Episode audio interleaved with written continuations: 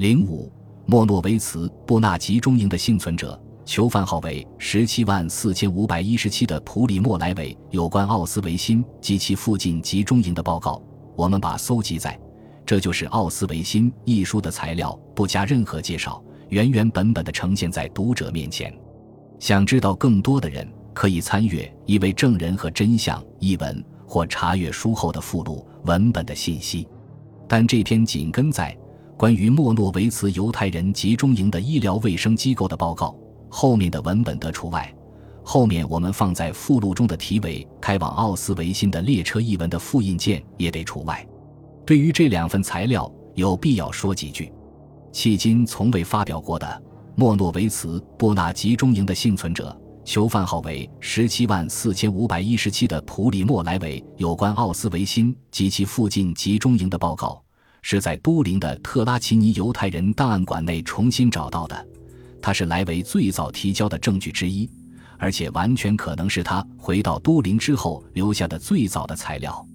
综合文本的信息中所述的理由，可以追溯到大约自1945年11月中旬至12月中旬那几周的时间。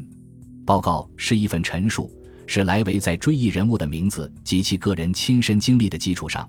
凭借自身在不同的时间和境遇中，包括在被解放后的奥斯维辛集中营里，在穿越欧洲的遣返过程中，在遣返不久之后，在都灵城内，从与像他一样幸存下来的被遣返难友们早先交流的信件中所获取的信息，结合对事实的研究，并从事实本身出发进行符合逻辑的推理和中肯的审视，这份文件的最初来源。是留存在记忆中的目击证据，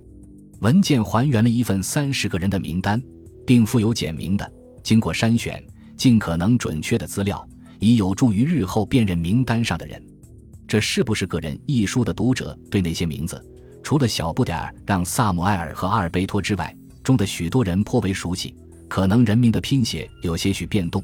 比如工程师阿尔多莱维。他是抵达集中营后就被送往毒气室的小女孩艾米莉亚的父亲，亦或是在其用餐的饭盒底部刻上“别想去搞明白”字样的克洛斯内尔，以及布拉克尔和坎德尔两个化学家。他们与普里莫莱维后来一起组成了那三个人去实验室。